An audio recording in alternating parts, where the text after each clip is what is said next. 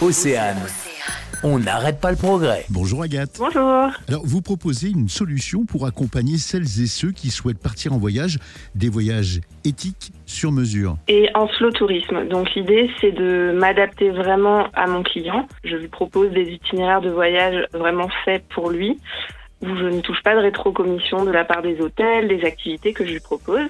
Et en slow tourisme, c'est-à-dire je privilégie les transports un petit peu plus euh, lents comme le train ou euh, s'il y a obligation de prendre l'avion sur place, de trouver des hébergements éco-responsables et de mettre en valeur le patrimoine local et la culture locale. Comment est né le projet Travel Abroad? Euh, bah, Je suis passionnée de voyage depuis vraiment euh, très longtemps. C'est un peu cliché de dire ça, mais ça a commencé vraiment très tôt, vers mes 12 ans. Et au début, je voulais uniquement cibler les jeunes donc qui allaient avoir le bac et qui voulaient partir en année de séjour après le bac et les aider, les accompagner dans leurs projets pour euh, ben, partir à l'étranger d'une manière euh, plus économique et accompagner également euh, bah, les parents dans cette démarche parce que c'est pas toujours simple pour eux non plus.